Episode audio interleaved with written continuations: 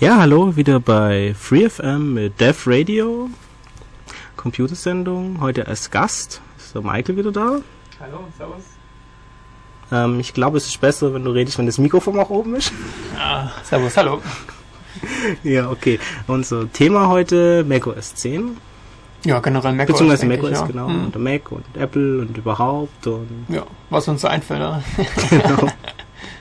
Und heute darfst du auch gleich mit den News anfangen, genau genommen mit ähm, gecrackten Hashes oder Ach, du meinst die Kollision in der Hash-Funktion, ja.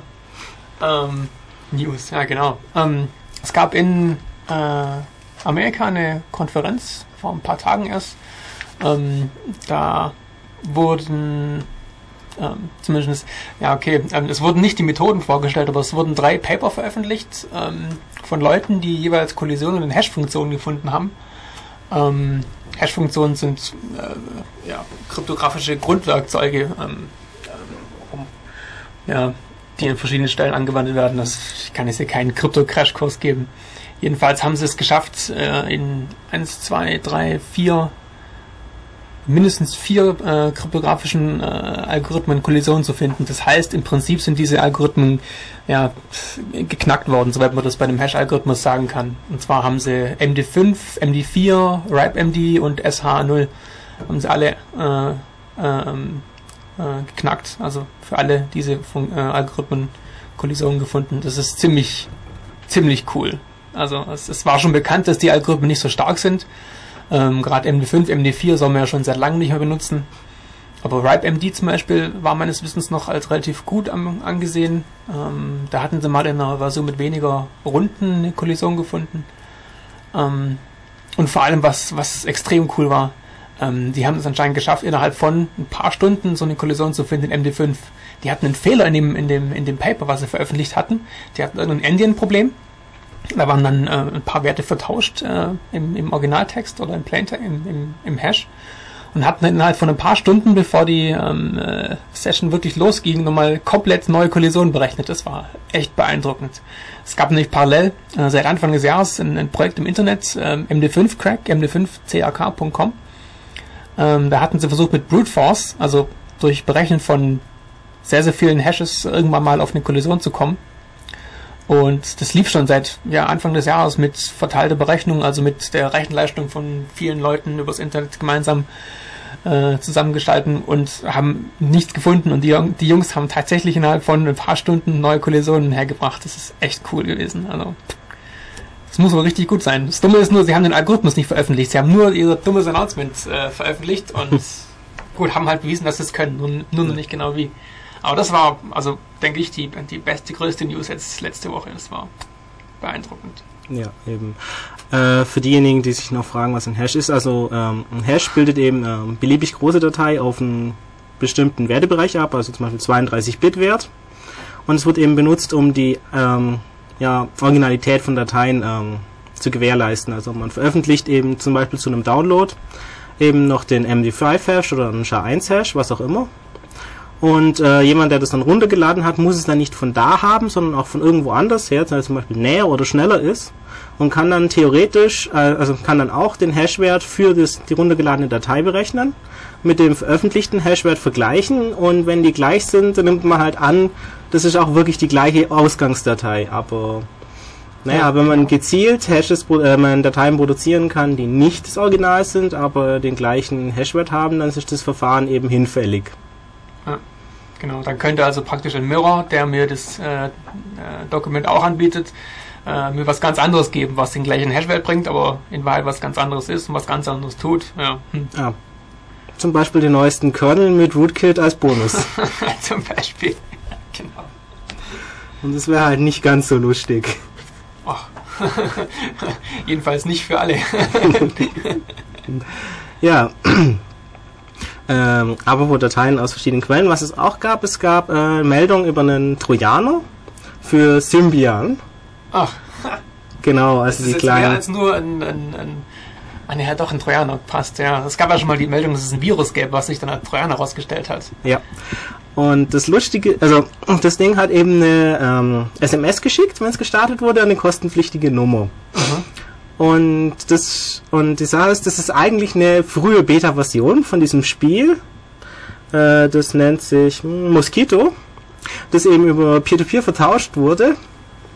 Und das war eine kranke Kopierschützenidee von den Leuten, die dann Mhm. im Original nicht mehr, das dann released wurde, nicht mehr drin ist. Aber es war dann eben so, dass sich das eben dann bei jedem Start eben melden sollte. Äh, Bei jedem Start schickt eine SMS an den Autor. Na bravo, tolle Idee. Ja. Und das wurde halt gecrackt und naja, auf die Weise ist dann versehentlich ein Trojaner in die Welt gekommen. Ups. Dumm gelaufen. Oh Ja. je. Aber man soll die Version relativ leicht erkennen können, weil dann beim Start soll kommen, this version has been cracked by Sodom bin Loader. Also er sagt sogar, dass er irgendwie bogus ist. Ja, er sagt halt, dass er gecrackt ist. Mhm.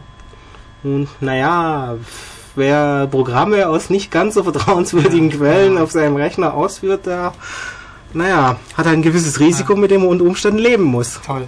Ich habe deine ausdruckbare Datei gefunden. Ich halte mal den Kopf und drücke ab, mal gucken, was passiert. Ja, Oh eben. Aber wenn man meint, alles ausführen zu müssen, was ausführbar ist, dann passiert es irgendwann. Apropos Trojaner, es gab wieder neuen Zusammenhang mit den Phishing-Mails, die zurzeit so umgehen. Also Leute E-Mails schicken, die so aussehen, als kämen sie von der Bank und auf eine Seite lenken, die auch beinahe so aussieht, als wäre sie von der passenden Bank, damit die Leute eben ihre PIN und ihre TAN eingeben. Mhm. Und man dann eben ganz bequem äh, online Bankgeschäfte machen kann mit den Konten anderer Leute. No user interaction required. Genau. Ganz bequem. Richtig, und eine dieser Mails soll natürlich im Zusammenhang mit ähm, dem üblichen MHTML-Problem in einem bekannten Microsoft Windows E-Mail-Client, der dann Dateien ausführt, auch gleich einen Trojaner installieren, nur zur Sicherheit auf dem Rechner. Also da ist dann ein Keylogger dabei und naja, man kann da noch andere Kennwörter abfangen. Zum Beispiel die von einer anderen Bank. Weil es haben sich, es, wenn man wild Mails verschickt, dann trifft man unter anderem Kunden von anderen Banken und naja, manche gehen, auch wenn sie bei der Deutschen Bank sind, dann auf eine Mail, reagieren auf eine Mail von der Postbank und gehen da auf die Seite und geben da ihre Daten ein. Das soll auch schon passiert sein, aber normalerweise erwischt man die dann halt erst mit dem Keylogger, was dann auch schnell passiert. Oh je. Aber apropos Illusion, es gab doch, ich weiß nicht, ist es schon bei der Old News, es äh, vor ein paar Tagen erst die Meldung, dass man mit der mit der Skin-Funktion von von äh, Mozilla oder Firefox war es, glaube ich, dass man da irgendwie auch äh, böse Illusionen zeigen kann. Zum Beispiel unten so ein, dieses Schloss einblenden, äh, von wegen, dass man eine verschlüsselte Seite hätte, wo in Wahrheit gar keine Verschlüsselung vorliegt. Ja, man kann ein böse. Schloss einblenden, man kann, glaube ich, auch den Text, der unten erscheinen soll, ändern. Also Aua, aua. Ähm, okay, die eigentliche Uhr wird ja oben angezeigt, aber ähm, da unten kriegt man ja auch so Statusinformationen, was gerade abgeht und das kann man natürlich dann auch überdecken. Uh, böse Illusion, wo man hinschaut. Ja. So gesehen, je dümmer der Browser, umso besser. Ich weiß nicht. naja. Ich habe ja, um auf den Mac zurückzukommen, oder äh, kommen wir ja schon ein drauf. Ich benutze Ja. ja. Safari und da haben wir bisher sowas mh, noch nicht, aber gut, wer weiß. naja, es gab ja auch diese schöne Sache mit äh, Skripte ausführen in Webseiten das- und dann Disk-Image runterladen und ja mounten und dann kann man anderes. beliebige Tools installieren und ausführen. Ja, da hatten sie äh, so einen URL-Händler oder URI-Händler. Da Mhm. hattest du dann eine, eine, eine Adresse, die hat sich äh, statt HTTP Doppelpunkt Doppelslash äh, zum Beispiel Helpview Helpview genau War es in dem Fall? Doppelslash genannt. Und in der Adresse war dann äh, ein Skriptaufruf drin versteckt, den man dann sagen konnte, help you, führ mal dieses oder jenes aus. Ja, und Safari hat schön brav den ganzen Code an Helpview abgegeben nach dem Und Motto, help you führ hat es aus. ausgeführt. Bravo. Aber sie haben es gefixt, glaube ich schon. Ja. Das war Und auch schnell. damals hatte man noch Glück, weil der Befehl war dann innerhalb von Doppelquotes schon drin, also gequotet, damit es überhaupt eine, damit es überhaupt ein help you geht und nochmal gequotet, damit es eine Aktion ist. Und deshalb konnten dann keine Freizeichen mehr in dem Kommando drin sein. Also ein ls geht zum Beispiel, aber ein rm-fr slash, das geht dann schon nicht mehr, weil da ja Spaces drin sind. da hat man dann Glück gehabt. Aber dazu passend gab es dann das Problem, dass man ja natürlich auch ähm, an im Disk Image Mounter eben auch URLs übergeben konnte. Und dann konnte man mit entsprechenden Aufbauen der Webseite, wenn bestimmte Skriptfunktionen aktiviert waren, auch gleich ein Image mounten.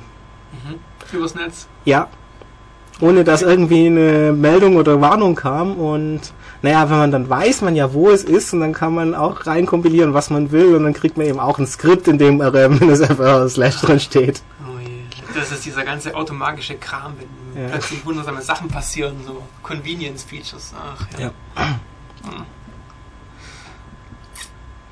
Ja, und na, da gab es ja den Fitch, ähm, Patch und vorher, es ist äh, vorher gab's, es gab auch noch so nette Programme, mit denen man diese ähm, URL-Handling, äh, URL-Bindings kontrollieren kann. Und da kann man zum Beispiel auch für so Sachen einfach Text-Edit eingehen. Ja. ja. Ich habe mich damit gar nicht groß auseinandergesetzt. Ich habe halt auf, das, auf den Patch gewartet, der kam dann gleich ein paar Tage später. Ja, weil das Problem ist halt, es ist kein Problem von Safari, sondern diese URL-Bindings sind halt ähm, fürs ganze Betriebssystem. Mhm. Das heißt, wenn ein Firefox ein guter OS 10 Firefox ist, dann kann er das auch. Hatten die nicht in KDE auch so ein Ding, dass du dann einen Telnet Doppelpunkt Slash auch äh, aufrufen konntest? Ja, da Scheint wohl dann ziemlich generell gewesen zu sein. Dateien überschreiben und Ja. Solche Sachen ist auch nicht schön. Mhm. Wenn man dann Glück hat und als Root unterwegs ist, dann kann man natürlich auch Weekly oder Daily überschreiben. Ach, da war so unterwegs. Okay, wenn man so unterwegs ist, dann hat man das auch verdient. Ja. Hm. Ja. Ja, und ich glaube, jetzt machen wir wieder ein bisschen äh, Musik. Wenn ich. Ah, hier, die Musik finde.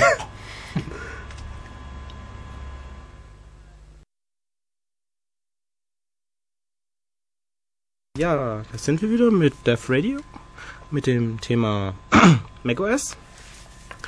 Und wir hatten ja vorher schon ähm, neue Linux-Kernel mit äh, lustigen ähm, Rootkits, wenn man nicht die Quelle nicht kennt. Und naja, es gibt ja ein Service Pack 2 von Microsoft und das kann man ja eben auch über Peer-to-Peer-Netze kriegen. Das ist natürlich tendenziell das gleiche Problem da. Natürlich immer Executables aus unbekannten Quellen. Also, wenn ich mir Service Pack 2 runterziehe, dann werde ich das wohl tun, die es von Microsoft holen. Also, aber wo du jetzt mit macOS angefangen hast und dann über Service Pack 2 Ja. redest, das ist ganz schön gewagt hier. Ach, ist ja schön warm, da geht es schon. ja, genau. Chaos im Radio. Natürlich. nee, aber Service Pack 2 ist jetzt sowieso ein bisschen so ein Problemfall. Ist er jetzt eigentlich in dem öffentlichen, in, in dem automatischen Win Windows-Update drin oder ist er immer noch nur als Download erhältlich, separat? Ich weiß es gar nicht. Ich habe ja kein Windows. Das geht mir das dummerweise genauso. Das Einzige, was ich mitbekommen habe, meine ganzen Windows-Freunde äh, trauen sich alle nicht. Jeder will irgendwie Service Pack 2 haben, aber keiner will der Erste sein. weil alle fürchten, dass dann, was weiß ich, was alles nichts mehr funktioniert wie vorher. Tja. Mysteriös, was? Auf die Weise hat Micro- muss Microsoft jetzt keine Angst haben, dass es so ein großer Ansturm von Unmengen von Usern kommt, die alle gleichzeitig dieses Service Pack runterladen wollen. Ja, oh Mann, ja, das kommt doch, wenn man Monopolist ist. Hab plötzlich das ganze Internet hier, äh, hast plötzlich das ganze Internet auf deinem Server und wollen irgendwie 100 MB oder 200 MB runterladen. Das ist natürlich auch kein Spaß, ja. Ja, pff, Also wenn jemand äh, abkönnen muss, dann die. Ne? ach, das läuft dann halt unter Lasttest, unter Extrembedingungen. Genau. Ja, aber Mac, also vielleicht willst du erst mal was zur Geschichte von Apple erzählen? Äh, Von Apple, ja, also ich habe selber erst, erst 91 angefangen äh, mit, äh, mit meinen Macs, mit meinen äh, Apple-Rechnern. Also übrigens nur zur, zur, zur Klarifikation, äh, Apple heißt die Firma und Mac Ja. heißt das Produkt. Wird immer wieder ganz durcheinander geschmissen. ähm, und die, das Produkt Mac gibt es erst seit 1984 und Apple ist aber schon äh, eine ganze Ecke älter. Ich glaube 77 oder 79. Ich glaube 77 haben sie, haben sie die Firma gegründet äh, in der Garage, war die, die klassische Silicon Valley Karriere und hatten am Anfang äh, den Apple I und den Apple II. Der Apple I war sogar ein Bausatz meines Wissens.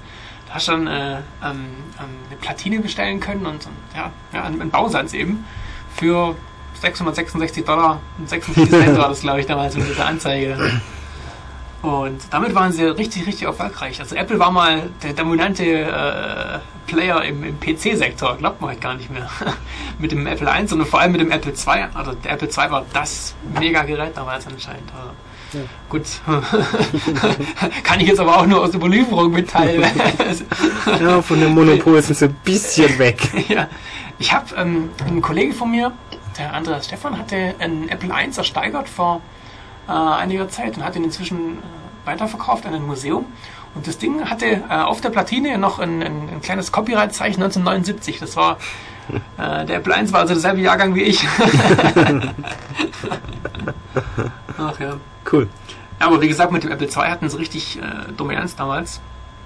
Und ähm, der Apple III war dann ein ziemlicher Flop und dann kam auch schon die IBM-Schiene mit dem IBM-PC. Äh, also IBM wollte dann eben auch von ihrem lukrativen äh, Großrechnergeschäft äh, mal runterkommen, weil sie gemerkt haben, oh, da lässt sich auch Kohle machen und da ist Apple ja relativ erfolgreich und ähm, haben dann eben solche kleinen äh, PCs rausgebracht, ähm, die aber auch, auch, anscheinend gar nicht groß erfolgreich waren am Anfang. Ähm, ähm was dann wohl der, der, Knackpunkt war, waren auf der einen Seite äh, äh die Clones, die IBM-kompatiblen Clones von, von Compaq und so weiter. Ja. Und dass man auf der, auf der PC, auf der x86-Schiene, auf der IBM-kompatiblen Schiene eben auf ähm, dem, äh, dem DOS-Bereich äh, stehen geblieben ist. Das war einfach nicht so anspruchsvoll für die Hardware. Da ist die Hardware schön billig geblieben und Programme liefen weiter, die man gewohnt ist. Und die Mac-Schiene hat sich halt dann, oder bei Apple hat sich eben diese Mac-Schiene entwickelt. Ähm, der, Apple hat den, die Apple 3, Apple, Apple 2, Apple 3 Schiene im Prinzip komplett aufgegeben und ist voll auf den, auf den Mac gegangen ab 84. Und das war einfach damals ein bisschen ein, ein ziemlich harter Schnitt. Ich meine, sie hatten zwar recht, ähm, aber naja, wurden nicht wirklich so äh, finanziell äh, kommerziell mit, mit Erfolg belohnt äh, für die Entscheidung. Also sie waren zwar sehr erfolgreich, aber naja, äh, der Rest ist Geschichte. Man hat ja dann mitbekommen, welches System sich dann in, in welchen Entwicklungsschritten dann durchgesetzt hat. Da ist dann eben heute das Synonym Irgendwas Personal mit Fenstern und so, gell? Richtig, da ist dann eben das, das Synonym Personal Computer PC eben äh, nicht mehr das Apple-Produkt, sondern das ist eben ähm, der Windows-PC. Ja. Ähm, ja, jetzt habe ich dann den ersten Teil schon ziemlich schnell abgehandelt. Ähm, ist vielleicht auch gut so, weil ich da halt nicht selber involviert war. Äh, selber mitgemacht habe ich erst bei, bei macOS. Ähm, ich, ich habe selber den ältesten Rechner, den ich besitze, ist ein SE30 in Alter. Da hatte ich vor einigen Jahren mal einen Artikel geschrieben für die äh, MUM, das war die Vereinszeitschrift von MacEV. War mal eine, ich glaube, MacEV war mal die größte User Group, Computer User Group in, in, Europa, ist aber inzwischen nicht mehr so, nicht mehr so groß wie früher, lang nicht mehr so groß. Und da hatte ich mal einen Artikel geschrieben über ähm, antike äh, Betriebssysteme, äh, speziell für den, für, den, für den Mac.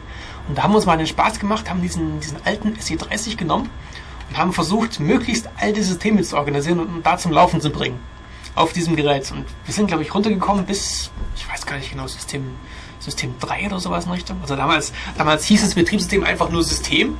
Da kannte man noch nicht wirklich äh, die Idee, dass man das Betriebssystem als Produkt separat verkaufen könnte, weil das Betriebssystem gehört zum Rechner dazu. Ohne ja. Betriebssystem läuft der Rechner nicht. Also das, das, das ist eigentlich eine blöde Vorstellung, dass man das System extra kaufen muss, weil ohne System, naja. Da war ein Briefbeschwerer. ja, genau, einen teuren Briefbeschwerer. Und da hieß es einfach nur System und Systemupdates waren auch kostenfrei. Das, man hat eben äh, diese alte Denkweise gehabt, okay, ähm, Geld verdient man mit Hardware und Software ist dann kostenlos. Das ist eigentlich nur dazu da, um, um Hardware zu verkaufen, um Hardware-Verkäufe äh, anzukurbeln. Das war ja auch dieser berühmte historische Fehler von IBM, die auch gemeint hatten, naja, Software, das kaufen wir uns irgendwoher ein. Das ist nur, dazu da, um unsere Hardware zu verkaufen. Und da gab es dann eben diese große andere Firma, die dann sich entschieden hat, mit Software Geld zu verdienen und das auch sehr erfolgreich getan hat. Na, jedenfalls für den Artikel sind wir ziemlich weit runtergekommen, haben auch Screenshots gemacht von, ähm, von den Systemen, von, ja, was gab es damals, was dabei war, Taschenrechner und sonstige Programme. Was, was gab es damals? McPaint, glaube ich, so die allerersten. Ja. Oh gut, wie gesagt, ich habe erst 91 angefangen, um wirklich produktiv mit dem Zeug zu arbeiten. Alles vorher war für mich auch nur Spaß. Ähm, ähm, ja, vielleicht zur technischen Seite von, von, von, von, dem, von dem macOS oder speziell zu den alten macOS-Versionen. Ähm, die ganz alten Systeme also insbesondere alles vor System 6, ähm, war noch komplett, ähm, ja, kann man doch so sagen, kann man so sagen, ohne Multitasking. Es kam dann erst in, in, in System 6, war dann die ganz tolle neue Mega-Entwicklung der Multifinder. Ha, da war es dann zum ersten Mal möglich, mehrere Programme gleichzeitig offen zu halten. Es war ziemlich, ziemlich cool damals. Ähm, also man musste nicht erst, in, in, keine Ahnung, äh, MacPaint beenden, um dann in anderen Programmen SimpleText äh, Text zu schreiben, sondern man konnte gleichzeitig MacPaint offen halten und SimpleText noch noch offen lassen im Hintergrund. Das war ziemlich, ziemlich revolutionär damals. Oh Mann, oh Mann, lang ist her. Und in, in, System 7, was dann danach kam, ähm, ja, das ist eigentlich schon der Schritt, bei dem wir dann die nächsten Jahre dann geblieben sind, bis, bis äh, System macOS 9. Also System 7 war das letzte System, was, System, was noch System hieß. Danach kam macOS 8 und macOS 9. Die sind eigentlich alle äh, System 7 ähnlich geblieben. Da gab es eigentlich keine bahnbrechenden Sachen mehr, zumindest was man oben an der Oberfläche gesehen hätte. Also man hat dann eben das kooperative Multitasking gehabt, also echtes Multitasking, ähm, ähm, aber eben kooperativ soll heißen, dass ein Programm, was im Vordergrund ist, ähm, freiwillig die, den, den, den, den Rechner aufgeben muss, damit die Programme im Hintergrund was tun können. Da gab es dann diesen berühmten Wait Next Event Aufruf, die, die damals programmiert hatten.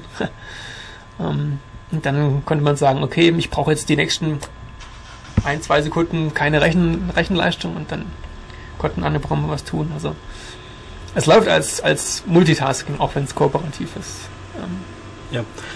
Zumindest die Zeiten so halbwegs Single-Tasking will ja Microsoft Asien jetzt wieder bescheren mit so dieser abgespeckten Variante von Windows, bei der man ja nur drei Anwendungen gleichzeitig benutzen kann. Ja, genau, dann kommt man dann auch wieder zu der Entscheidung, welches Programm beende ich jetzt, damit ich Mails abrufen kann. Ja, Back to the Roots, ja? Multifinder-Zeiten. Oh Richtig hardcore. Na, ob sie damit großen Erfolg haben, das muss ich ja noch zeigen. Ja. Also. Naja, Studien von Microsoft haben ja überraschenderweise festgestellt, dass User das sehr einfach finden. Ja, wenn man nicht viel machen kann, kann man nicht viel falsch machen. Richtig. Oder hat was, die Denkweise. Wer es mag, ja, klar, ja. ja. Naja, wobei, okay, irgendwie stimmt's ja auch. Also es, es, es gibt ja ähm, ähm, immer noch spezielle Produktkategorien, die dann äh, sich ranmachen, einen Rechner zu verdummen, damit eben nicht, nicht mehr so viel Blödsinn passieren kann. Dass ich eben nicht mehr doppelklicken muss, sondern dass ein einfacher Klick reicht, um ein Programm zu öffnen und solche Schatze. Ein Doppelklick mmh, ist auch so schwer. Ach ja. Hm, ist das ein Wurm? Ist das ein Bild? Ach, klicken wir drauf. Ach. Ah, ähm, wenn wir zurück zu macOS, wenn wir, wenn wir da gerade äh, wieder dabei sind. Ähm, bei macOS hat es ähm, für die Unterscheidung zwischen Dokumenten und ausführbaren Dateien, wenn du gerade eben von ausführbaren Dateien wieder redest, ähm, gab es damals die Type Creator Codes. Das heißt, man hat damals nicht unterschieden ähm, zwischen Programmen und Dokumenten anhand von ähm, äh, der Endung, wie bei Windows. Exe ist ausführbar und ja. Punkt, was weiß ich, irgendwas anderes ist eben nicht ausführbar sondern man hatte unsichtbare äh, Identifikationsmöglichkeiten. Äh, APPL war Application als, als, als Type und Creator Code war dann irgendeine Signatur von dem, dem Hersteller von dem Programm, um eben äh, eindeutig äh, zu identifizieren, äh, ja, ein, ein Identifier zu haben für mein Programm, an dem dann zum Beispiel Icons dranhängen konnten und so weiter. Dann hatte ich ein eigenes Icon-Set für ähm, diesen Creator, der dann global verwaltet wurde. Das war ganz interessant, aber halt äh, wenn wir nochmal auf diese Executable-Geschichte zurückkommen, vielleicht auch ein bisschen riskant. Also ja, das wurde ja vor ein paar Monaten genau, das ist richtig. Proof of Concept ausgenutzt. Ja. Hatten wir nämlich auch eine Datei, die hieß virus.mp3, ja.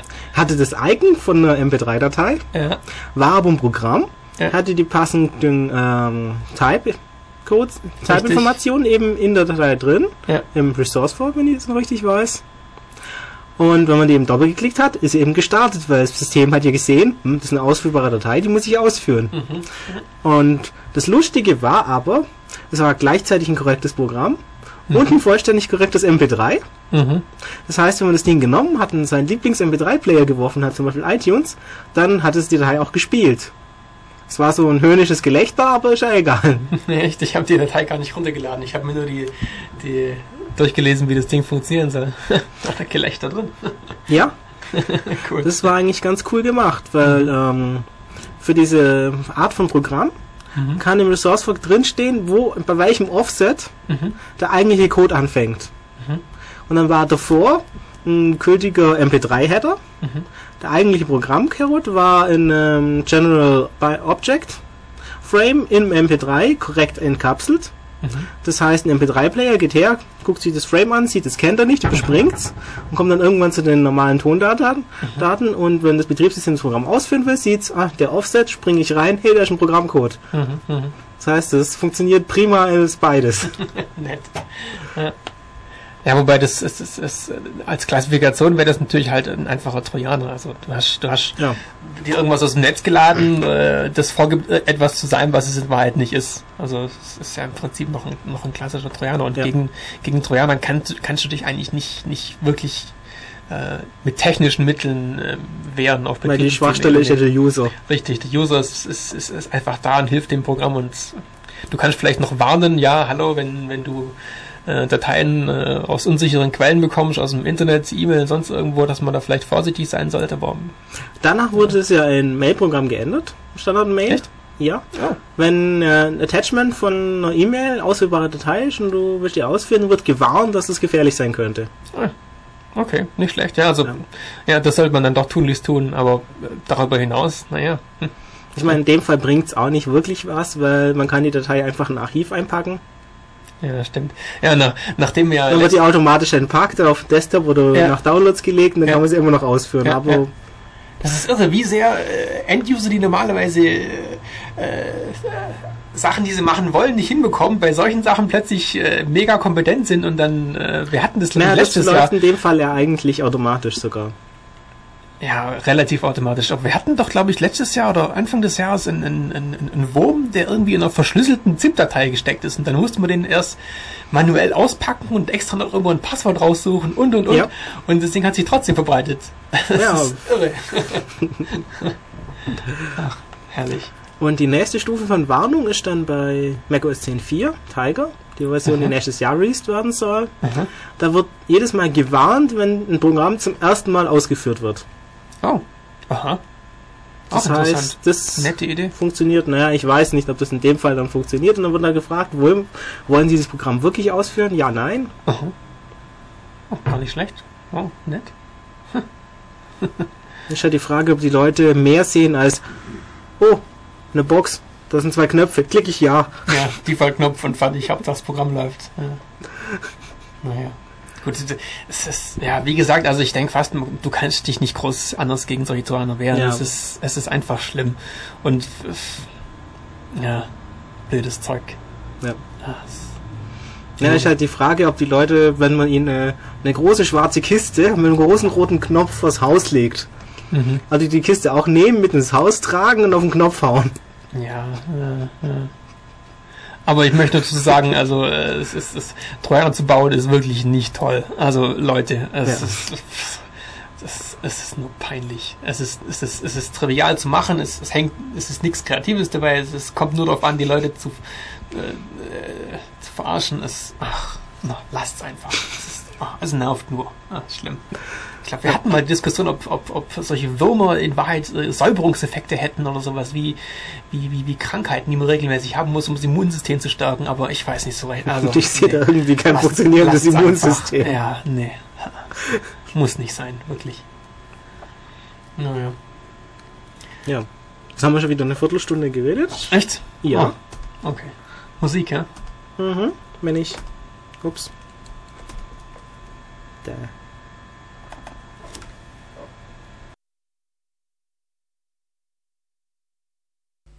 Ja, und dann sind wir wieder zurück bei Def Radio. Thema mehr oder weniger macOS und Apple. Ja, ja, also als, als Grundthema. Auch immer abschweifen. Ja.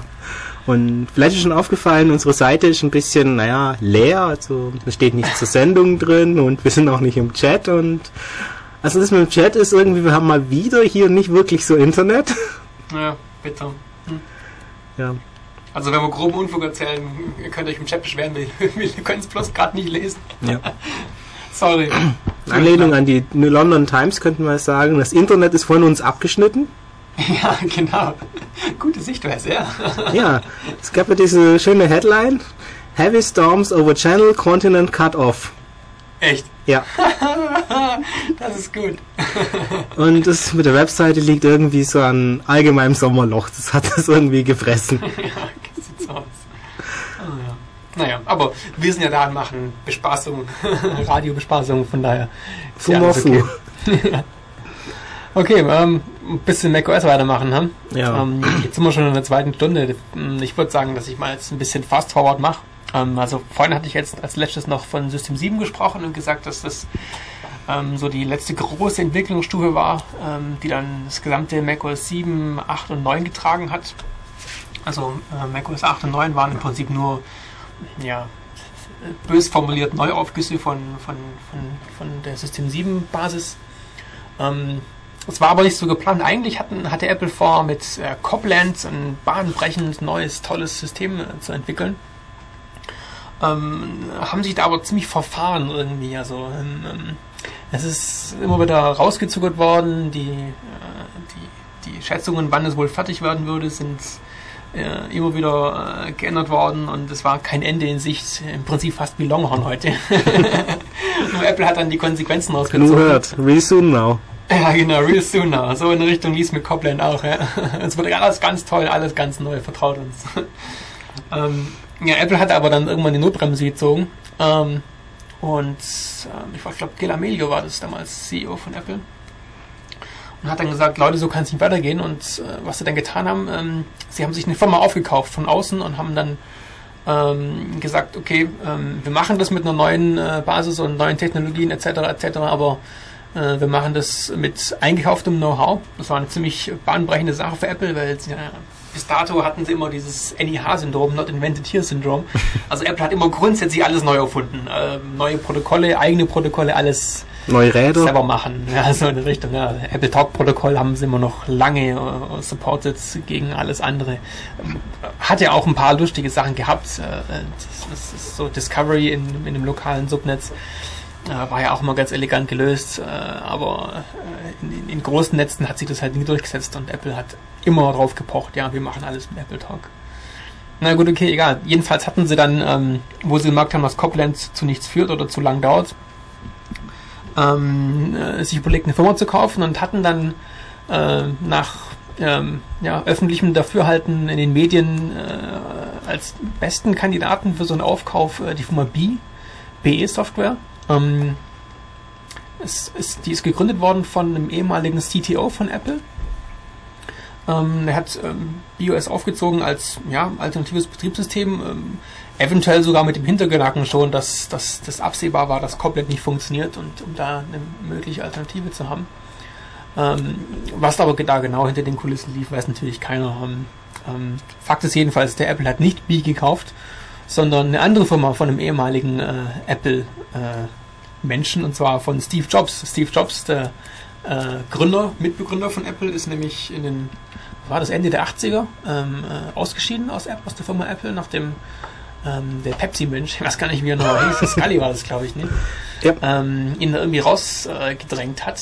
Ähm, da waren wohl auch, also wer sich für solche Sachen interessiert, da ist natürlich jetzt, äh, nicht genug Zeit, um sowas äh, zu erzählen. Da gibt's äh, nette Bücher über äh, die ganzen, diese ganze Zeit. Ähm, Apple Confidential zum Beispiel ähm, ist, ist, äh, ist ganz nett oder äh, der Bathroom Reader. Ähm, findet man bestimmt alles über Google. Das so. Ähm, Oder auch ein Film, hast du vorher gemeint? ja, Pirates of Silicon Valley ist, ist ein Film, der sich äh, mit, der, äh, mit der frühen Geschichte beschäftigt. Und zwar sowohl von Apple als auch von Microsoft. Aber der hört, glaube ich, auf dann äh, zu der Zeit, wo, wo Steve äh, raus geht oder gegangen wird oder wie auch immer. Der O. Und er hatte dann ähm, ähnlich wie der, wie der CTO von, von Apple, der B gegründet hat, auch eine eigene Firma gegründet, auch ähm, mit einem eigenen Betriebssystem. Und zwar war das Next. Ähm, Next lief auf ähm, Basis von dem Mach-Kernel äh, mit dem Userland, was sie sich wohl aus äh, irgendeinem BSD geliehen hatten. Äh, hatten sogar eine offizielle Unix-Lizenz von AT&T damals gekauft. Also sie durften sich wirklich Unix nennen. Ähm, und haben dann auf der Basis ein eigenes System äh, entwickelt und naja, etabliert ist vielleicht übertrieben. Also sie waren in ihrer Nische wohl recht erfolgreich. Im amerikanischen äh, Unisektor waren wohl einige Leute relativ begeistert von Next. Meines Wissens die, die, die, die ursprünglichen alten ähm, ähm, Map-Editoren von, von ID-Software, die, die Doom-Editoren, die waren, glaube ich, in Objective-C geschrieben, weil sie da intern wohl für dieses, diese internen Tools ähm, ähm, äh, Next-Rechner hatten und das benutzt hatten. Also es war wohl in, in, in, in gewissen Kreisen wohl schon bekannt und erfolgreich, aber hatte eigentlich niemand wirklich auf dem Radar.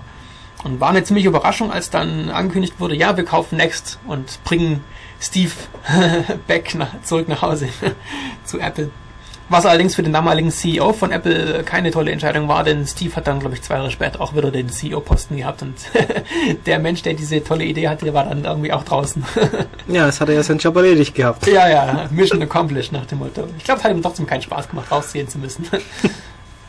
Nun ja, also dann haben wir ähm, also ähm, äh, diese Next-Schiene eingekauft bei Apple.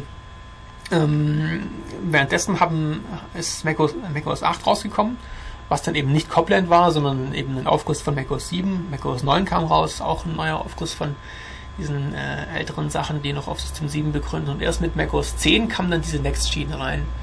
Ähm, macOS 10, ähm, vielleicht vorweg, das ist auch ein kleiner Insider-Gag hier von, von, uns, von unserem Montagstreff beim CCC. Äh, es heißt macOS 10, nicht macOS X. Das ist eine römische 10. also ich glaube, der volle Marketingname heißt sogar ähm, zurzeit macOS 10 Version 10.3 Panther. ja, aber ich glaube, du hast schon oft genug macOS X gesagt. Ich? Nein, ja. das kann gar nicht sein. Nein, nein, nein, nein. Doch, doch. nein, Quatsch.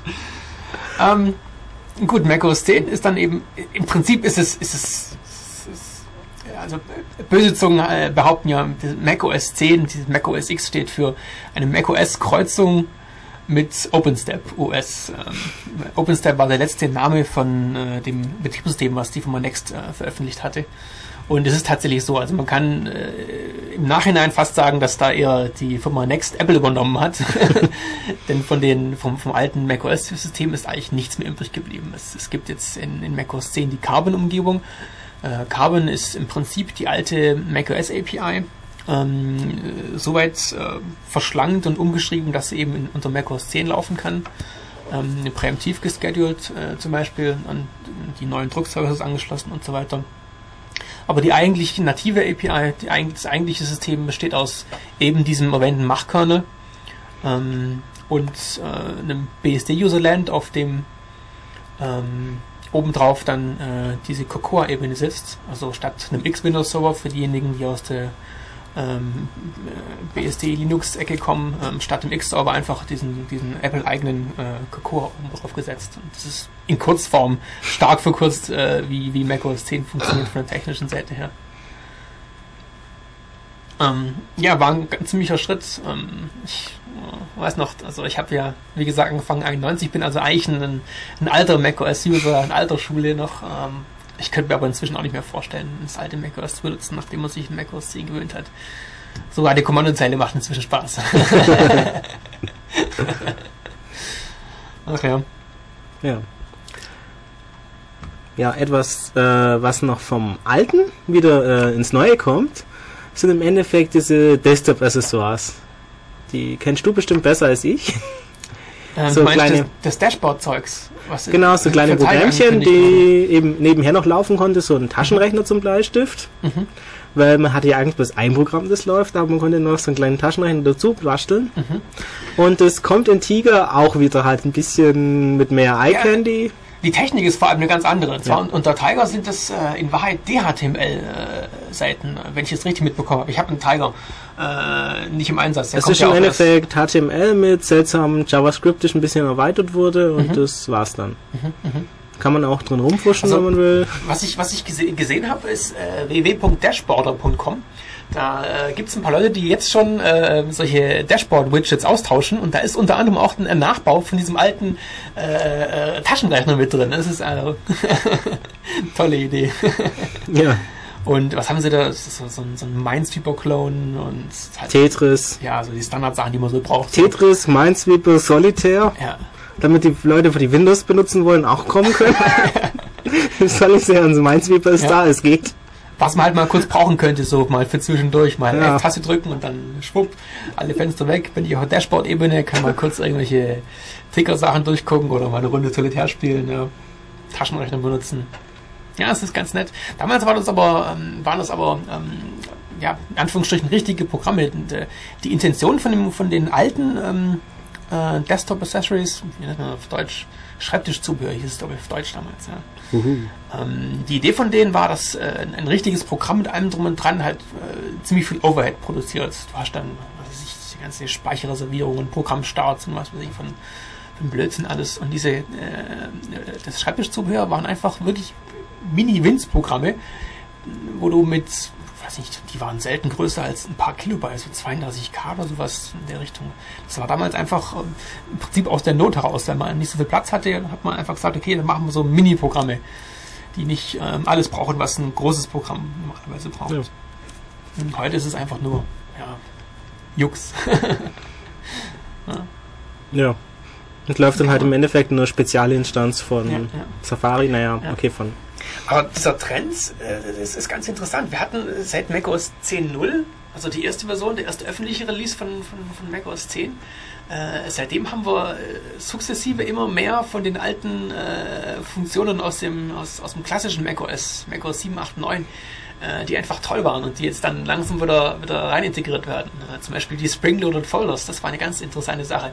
Ich habe ja macOS als, als, als hauptsächlich GUI-basiertes System und wenn ich da äh, Ordner oder Dateien in, in Ordnerhierarchien äh, äh, schieben möchte, dann gab es im alten macOS die Funktion, dass ich eine Datei nehmen konnte, auf, einem, auf einen Ordner ziehen konnte, dann eben nicht loslasse, sondern gedrückt halte. Dann ist dieser Ordner aufgegangen und ich konnte dann mir in diesem aufgesprungenen Fenster, was dann kam, ähm, wieder einen Ordner suchen, mit, dem, mit der Maus drüber gehen und dann ging der wieder auf und konnte dann, dann ja, so während der Drag-and-Drop-Aktion mich in Hierarchien runterbohren und dann die Datei erst da fallen lassen, wo ich sie fallen lassen wollte. Solche Sachen kommen jetzt oder sind dann jetzt erst nach und nach wieder gekommen.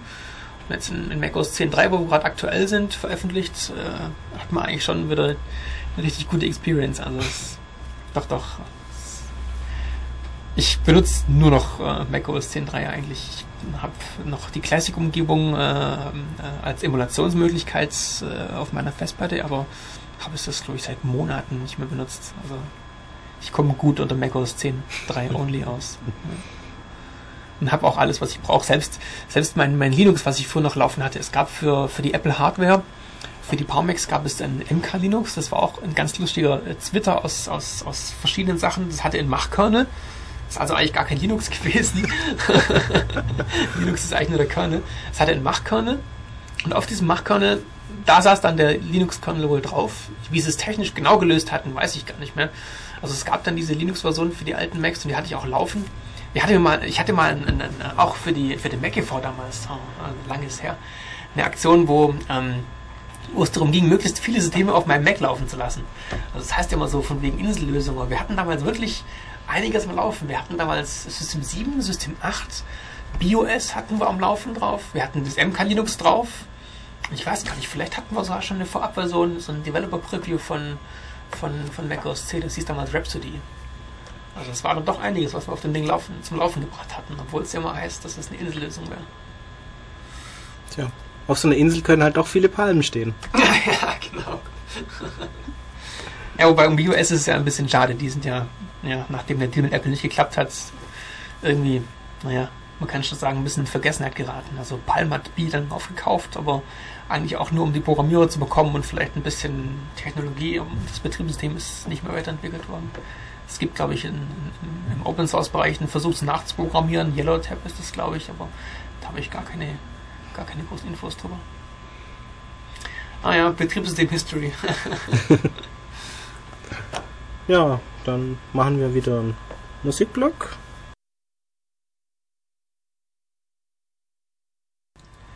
Ja, hallo, hier sind wir wieder bei Dev Radio auf 3FM. Und wir erzählen euch irgendwie so wild außenrum um Apple und macOS ein bisschen was. Ja, genau. Wir machen irgendwie alle Betriebssysteme, die Apple so mal hergestellt hat in den letzten Jahrzehnten. Ne? Ähm, ja, jetzt waren wir dann schon endlich bei macOS 10 angekommen.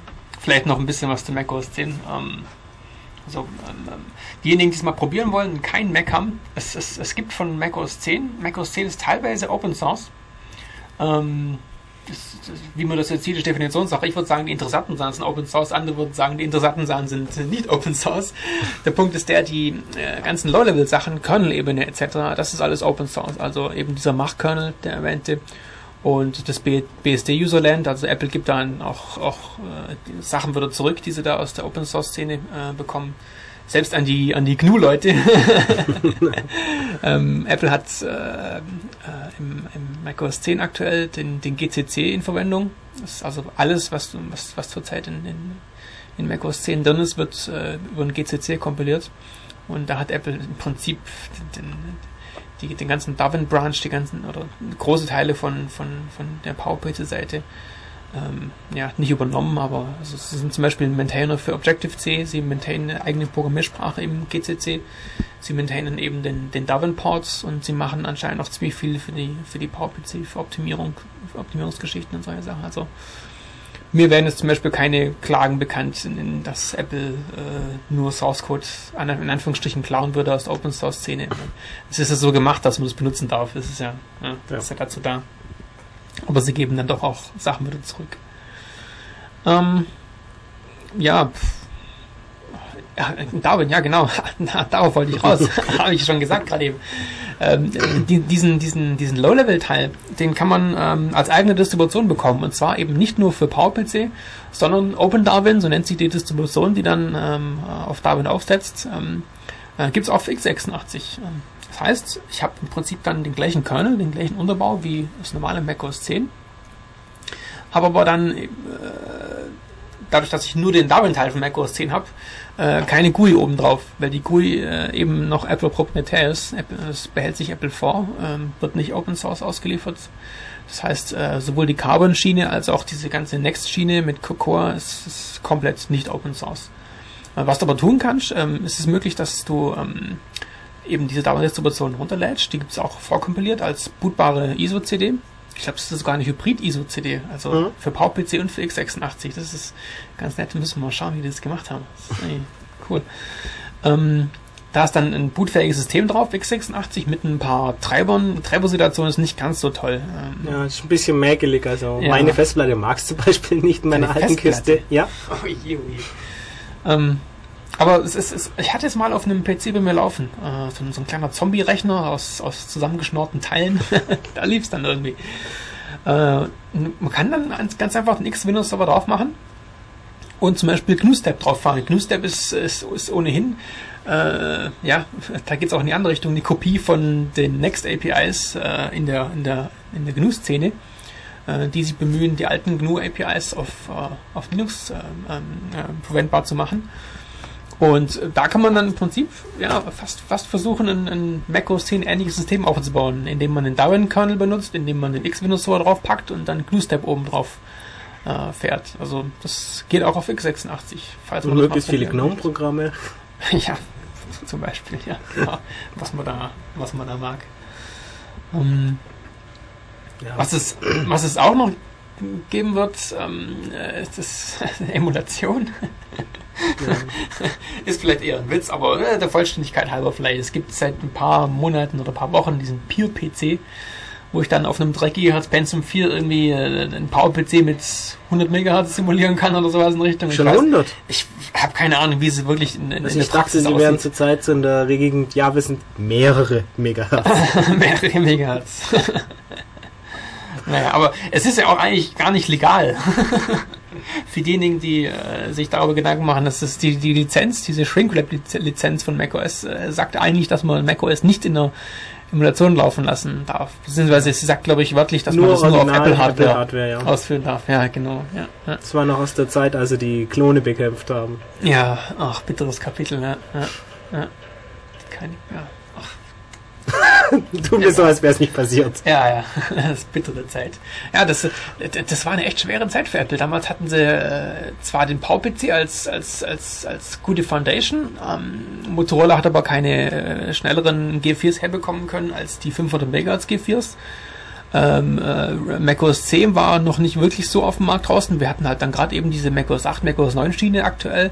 Also es war äh, eigentlich echt eine bittere Zeit. Und da hat Apple eigentlich nur äh, ja, die treue Userschaft gerettet, die dann sich einfach nicht haben beirren lassen, obwohl das Ganze zugegebenermaßen im Vergleich zu, ja gut, im Vergleich zu äh, 98 war es natürlich trotzdem noch äh, ziemlich gut, aber im Vergleich zu der NT-Schiene, wo, wo dann schon ähm, ähm, ja, etwas an, an wo, wo haben sie eigentlich ihren NT-Code her? Da haben sie doch auch mal so Sachen eingekauft. Ich weiß gar nicht, woher das kam. OSF oder so. Hm. Du fragst Sachen. Ja, es ist, ich krieg's auch nicht mehr genau zusammen. Ist auch, ist auch nicht meine Baustelle Windows. Eben. Also die war jedenfalls ziemlich hart damals, aber da haben dann die, die äh, Hardcore-Apple-Fans dann doch die Stange gehalten. Was heute vielleicht wieder ein bisschen ein Problem darstellt, äh, weil, weil, weil die Mac-Sachen immer noch manchmal den Ruf haben, nur von, von, von elitären äh, ja, äh, Hardcore-Apple-Usern benutzt zu werden, aber eigentlich, also seit der, seit der Mac OS 10 äh, Geschichte, seit dem Umstieg hat sich da so viel geändert, dass es im Prinzip, ja, wir haben keine komplett neue Community, aber zum Beispiel auf dem letzten äh, Kongress, auf dem letzten Chaos Communication Kongress oder auf irgendwelchen Perl-Konferenzen, was man so aus, dem, aus diversen Weblogs hört, äh, sind Leute jetzt äh, ganz stark mit, mit äh, mit Apple Notebooks unterwegs, die früher niemals daran gedacht hätten, ein Apple-Zeug zu benutzen, weil sie ja, also so eine Kommandozeile brauchen oder sowas in Richtung. Also, da, das war doch ein ziemlicher Kulturschock jetzt mit dem Umstieg auf macOS 10.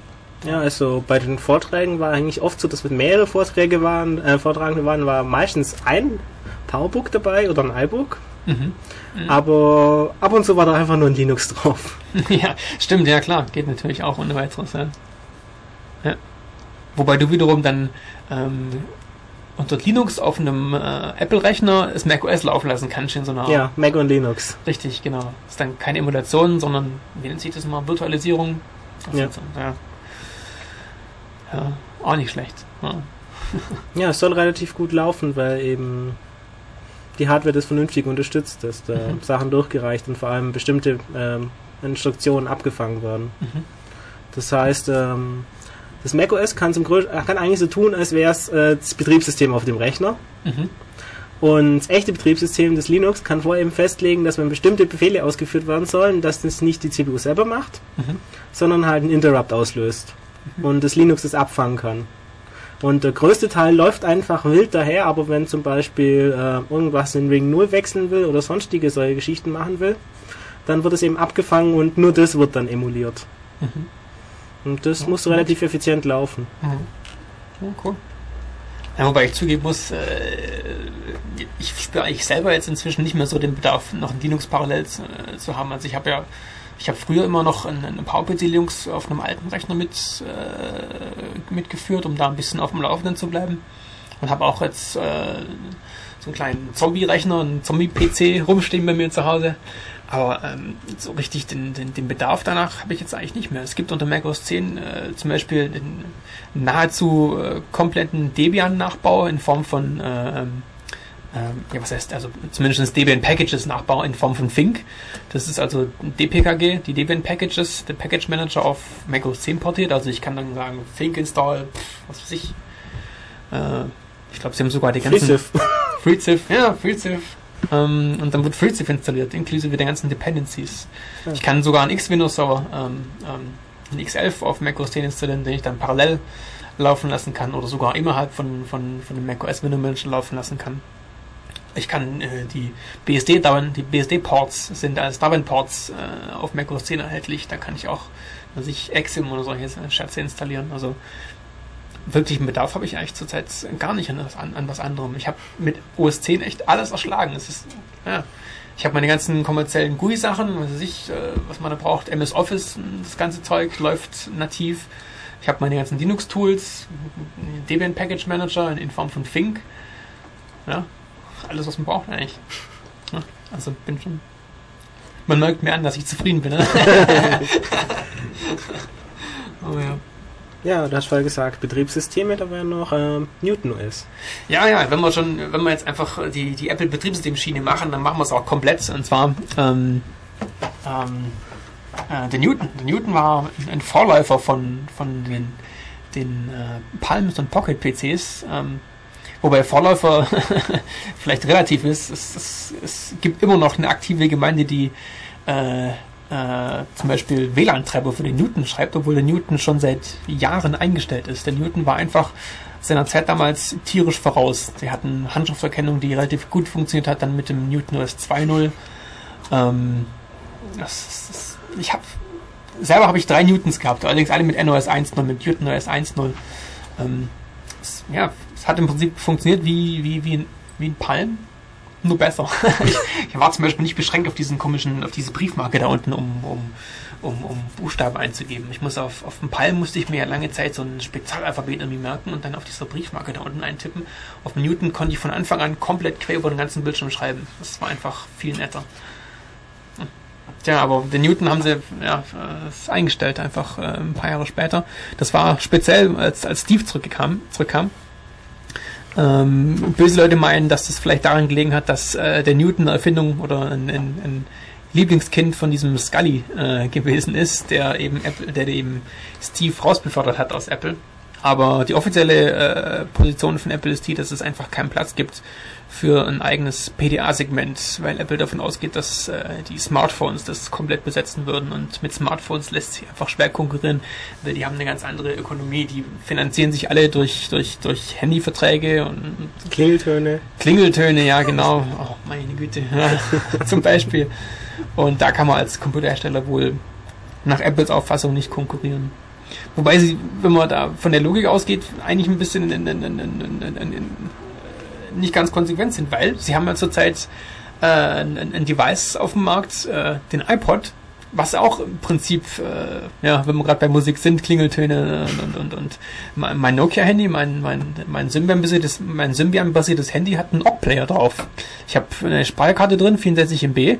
Ich kann mir zum Beispiel jetzt äh, eine zwei Stunden Sendung Def Radio, wenn ich die entsprechend runterkomprimiere auf, äh, auf, auf OGG-Format, auf meine 64 MB SD-Karte äh, ziehen und dann auf dem Handy, wenn ich die Sendung live verpasse, kann ich mir nachher dann ähm, äh, noch das Archivmaterial anhören. Das ist eigentlich auch nicht schlecht. Und über kurz oder lang werden sie wahrscheinlich dann mit dem, mit dem MP3-Player, iPods, vielleicht auch Konkurrenz wiederkriegen von den Smartphones. Da wird man mal sehen, was sich da entwickelt. Aber zurzeit ist der iPod äh, noch unangefochten äh, äh, als MP3-Player King of the Hill und ja, da wird zurzeit kräftig Geld verdient. Hei, hei. Geht auch durch die Presse. Wir haben äh, vorhin auch schon drüber geredet, äh, die ganze DRM-Geschichte, was da zurzeit läuft mit Real und so weiter. Ich weiß nicht, ob das alle mitbekommen haben. Ähm, der iPod unterstützt äh, Musikformate, ja, nahezu beliebiger Art, sprich MP3, AAC, äh, inzwischen sogar ein Non-Compressed-Format, was allerdings von Apple selber ist. Ja. Apple ähm, Lossless nennt Apple sich das geschickterweise. Richtig, richtig, ja. Ähm, also ich kann Musik auf meinen mein iPod drauf kopieren, äh, nahezu wie ich möchte. Äh, die äh, iTunes-Software, die mitkommt, sie kann auch, glaube ich, äh, mit Hilfe von QuickTime äh, aus beliebigen oder fast beliebigen anderen Quellen, AIFF und, und so weiter, dann in äh, MP3 konvertieren, relativ problemlos, damit dann das auch ja, ziemlich einfach ist für den User. Sogar äh, nicht DRM-geschütztes WMV, nee, WMA Echt? Ja. Kann das QuickTime? Wow, wusste ich gar nicht. Ey. Also es kann sein, dass es nur die Windows-Version kann, aber Aha. das wird dann einfach auch in MP3 oder AAC umgewandelt. Oh, cool. Nett. Also ich habe keine WMAs. Ja. Komme nicht in die Verlegenheit, das zu brauchen. Ähm, ja, was aber jetzt dann vor ein paar Tagen äh, vielleicht durch die Presse, ja, ging, ging ein bisschen durch die Fachpresse zumindest und durch Slashdot, war das ähm, Real als, als Konkurrent von Apple ähm, dieses äh, Harmony. Harmony veröffentlicht hat. Genau, Harmony ist ähm, äh, ein Versuch, das DRM-Format, das Digital Rights Management oder Digital Restriction Management, je nachdem, wen man fragt, ähm, äh, konvertierbar zu machen. Das heißt, dass man Musikstücke von dem Real proprietären Format äh, äh, mit Real DRM in Apple DRM überführen kann. Und Real äh, hat dann eine relativ große Kampagne gefahren im, im Internet, äh, unter anderem von wegen, ja, dass Apple so böse wäre und den iPod äh, nur für sich haben möchte und das ist ja so unfair und äh, ja, haben aber irgendwie übersehen, dass wenn sie vielleicht mal ihre Musik ohne DRM veröffentlichen würden, dann könnten sie ohne weiteres auf den iPod kommen. Überraschung. Das wird da ein wenig unterschlagen. Ja, der Slogan Freedom of Choice ist auch witzig, weil Harmony gibt es nur für Windows. Ja, genau, bravo. Und vor allem, weil, weil Real ja so eine nette Firma ist, die äh, Reverse Engineering ja so toll findet. Ich erinnere mich da an Leute, die das Real-Protokoll Reverse Engineert haben, damals wo Real Audio noch äh, äh, populär war, um es mal so zu sagen. Und da hatten sie ganz böse mit Anwälten reagiert. Heil, ja, ja, so. Hm. Ja, das kommt ja drauf an, wer es macht. Ja, schon. Auf der anderen Seite ist es natürlich auch ein bisschen doof von Apple. Man, äh, äh, es, es, es, es, als dann die Diskussion aufkam, äh, ist auch gleich klar gemacht worden, eigentlich ist es ja so, wenn ich zu Kompatibilitätsgründen äh, Reverse Engineering betreibe, ist es ja nicht wirklich verwerflich. Und da hat ja sogar diese äh, DMCA oder DCMA. DMCA, DMCA Digital Millennium Copyright Act. Ja, also sogar diese in der amerikanischen Legislatur, die ja was, was Copyright Enforcement angeht, ja zurzeit äh, zu den härtesten gehört weltweit. Sogar da haben sie äh, eine extra Klausel eingefügt, um zu Kompatibilitätszwecken so Reverse Engineering zu erlauben. Also das gibt es alles. Ähm, macht auch Sinn, nur in dem speziellen Fall ist es halt so, ha, naja, der, der iPod ist nicht wirklich so abgeschlossen, wie, wie Hildes da gerne darstellt. Es kommt vielleicht dazu, dass äh, in letzter Zeit ja iTunes und das DRM sowieso ein bisschen äh, öfters äh, Ziel von so DRM äh, Anti-DRM-Aktionen waren. Ja. Also es gibt ja. ähm, von ja. dem, ähm, verdammt, jetzt habe ich den Namen vergessen, der da auch DCSS geschrieben hat. John kenne ich nur. Genau.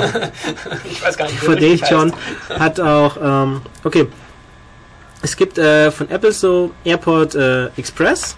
Stimmt, so das haben sie auch geknackt. Kleine Basisstation und da kann man eben auch äh, eine Stereoanlage anschließen und kann dann von iTunes Musik auf das Ding streamen und dann auf der Stereoanlage anhören. Und das, äh, die Übertragung ist halt verschlüsselt mhm. mit AES. Also gute Verschlüsselung, aber naja, mhm. das Passwort muss halt wohl liegen und. Äh, ja, das, das, das, ist einfach ein Grundsatzproblem bei den ganzen, bei diesem ganzen DRM, bei dem ganzen DRM-Zeug. Du, du musst die Informationen, wie du das DRM äh, wegbekommst, also wie du danach an die, an die Audiodaten rankommst, die Information muss ja auf dem Rechner sein. Ja. Äh, in dem Fall war es aber nicht die Information, wie man es encodet, einmal decodet, sondern bloß wie man es encodet. Das heißt, er hat ein Programm im äh, ja. Library geschrieben, mit dem er beliebige andere Programme ja. eben auch Musik ja. an diesen AirPod Ex äh, Express schicken können und man eben auch andere Sachen, wie DVD-Player oder so, drauf anhören kann. Was es auch gibt, ist äh, Rhapsody beziehungsweise später dann hat sich das Hymn genannt. Hear Your Music Anywhere. Unglaublich. Äh, das eben das DRM aus dem AAC entfernt. Mhm. Komplett, also ohne umzukodieren. Mhm. Weil das im Endeffekt wieder das gleiche Schema. Es ist halt AS äh, verschlüsselter Inhalt und der Key muss halt auch irgendwo auf dem Rechner sein, wo iTunes hinkommt und wo iTunes hinkommt, kommt jedes andere Programm auch hin. Mhm. Und der Trick ist halt, äh, den Key auszulesen, der ein bisschen versteckt ist, beziehungsweise aus Werten vom Rechner berechnet wird. Und äh, es funktioniert zurzeit mit, äh, also auf Windows. Mhm. Weil liegen die passenden Informationen praktischerweise in der Registry. Mhm. Und dann kann man sie rauslesen. Auch nicht schlecht. Und äh, unter Linux und macOS, wenn man ein iPod hat. Mhm. Dann wird es entsprechend halt ausgelesen wenn man im Endeffekt, ich habe es nicht mehr genau angeguckt, was es macht, aber es scheint wohl irgendwie iTunes dazu aufzufordern, das für ein iPod zu entkrypten mhm, mhm. und kennt dann den Key und kann es halt wieder entschlüsseln und gut ist.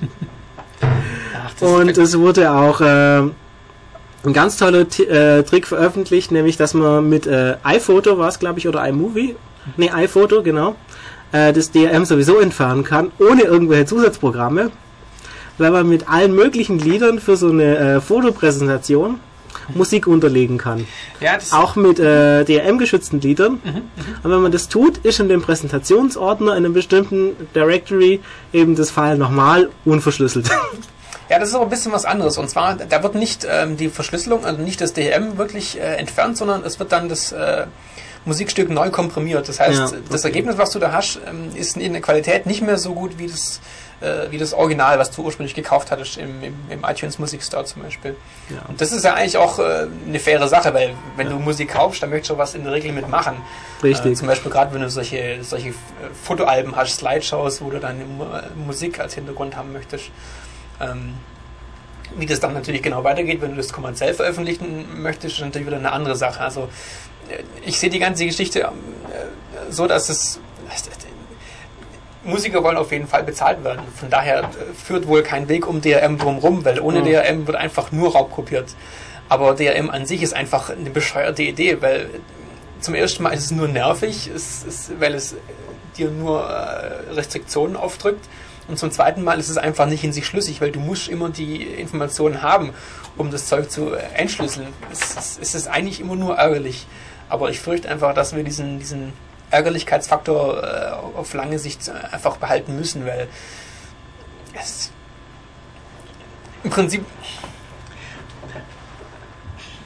die Vorgehensweise ist ja einigermaßen vernünftig. Äh, Naja. Du, es, ist dir, es ist dir klar, dass der M immer knackbar ist, aber du lässt es einfach drin, um äh, das Raubkopieren anstrengender zu machen, als es legal kaufen. Im Prinzip ist es eigentlich ein Kompromiss, der nicht mal so schlecht ist. Natürlich wäre es schöner, wenn wir es ganz ohne DM machen könnten. Natürlich wäre es dann auch schön, wenn wir die äh, äh, Interpreten und die Musiker irgendwie auch mitbezahlen könnten mit irgendwelchen äh, äh, Tipping-Jar-Protokollen. Da gibt's ja dann ähm, ähm, äh, Möglichkeiten äh, zu sagen, ja, ich veröffentliche den Song frei, sobald irgendwie äh, durch Spenden so und so viel Geld zusammengekommen ist oder ähm, ich habe äh, äh, einen anderen Server, wo jeder, dem das Lied gefällt, äh, einen, einen kleinen Betrag äh, abgeben kann und solche Sachen. Aber unterm Strich wird es wahrscheinlich schon so sein, dass Naja. diese, diese Almosen-Geschäfte, auf, das- auf das werden sich wenig Leute einlassen, fürchte ich. Naja, du wirst vielleicht auf die Weise nicht so viel Geld rauskriegen, wie die Musikindustrie zurzeit verdient, aber das Prozent ungefähr, das dann bei den Künstlern ankommt, ich glaube, das kriegt man auch so zusammen. Ja, also es- ist noch nichts entschieden in dem, in dem Markt. Also man wird da, man darf da weiterhin gespannt sein, wie sich das äh, entwickelt. Ja. Naja, also. Ich jedenfalls werde da nichts kaufen. Also ich höre Radio. Ach, Und es ist ja eigentlich genug DRM-freie Musik auf dem Markt, die noch ein paar Jahrzehnte lang angehört werden kann. Ja. Ist es nicht sogar so in, in ich glaube, wir überziehen langsam, aber ich, ich, ich meine, dass äh, Naja. in England war das äh, vor kurzem mal irgendwo in einer News-Headline drin, dass da ähm, langsam äh, Musik anfängt äh, mit dem Copyright auszulaufen, die teilweise immer noch äh, gehört wird und recht interessant ist. Also, also diese ganze, der ganze Copyright-Bereich Ja. ist eigentlich immer noch spannend. Da wird man noch Ja, sehen das- können, was sich da entwickelt. Das passiert in den USA ja nicht so schnell, weil das Copyright wird ja schneller verlängert, als es ausläuft. Ja, die Mickey Maus Gesetze. Ja.